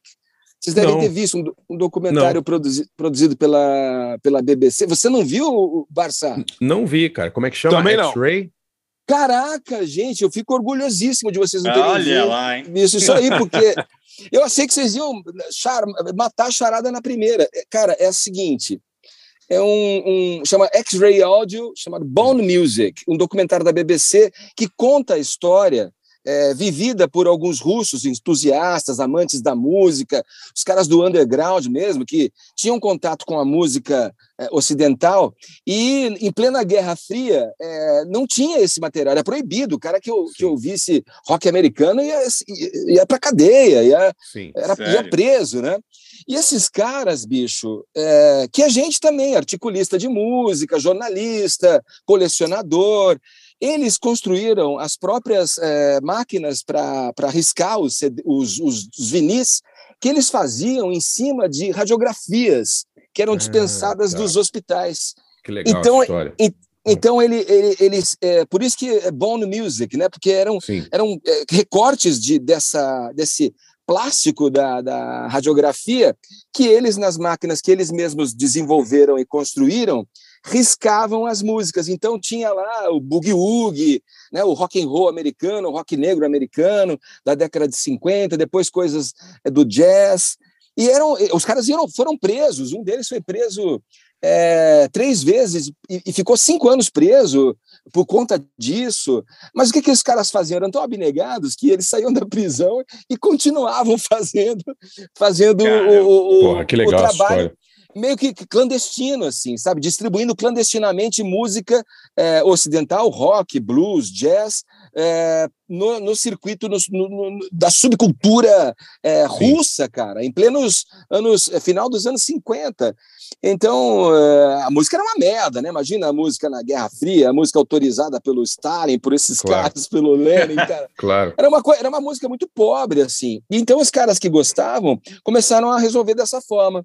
Eles E- viram e- que tinha um, excedente de, de, de chapas de radiografia nos hospitais, que os caras passaram a não, não queimar mais aquilo para não, não ter problema com, com, enfim, poluição e até problema de incêndio no hospital, e começaram a doar depois de um ano. E eles resolveram fazer os vinis, e riscar os vinis em cima dessas chapas. É, é incrível, chama Sensacional. E X-Ray onde, onde que dá para ver? Onde que dá para ver?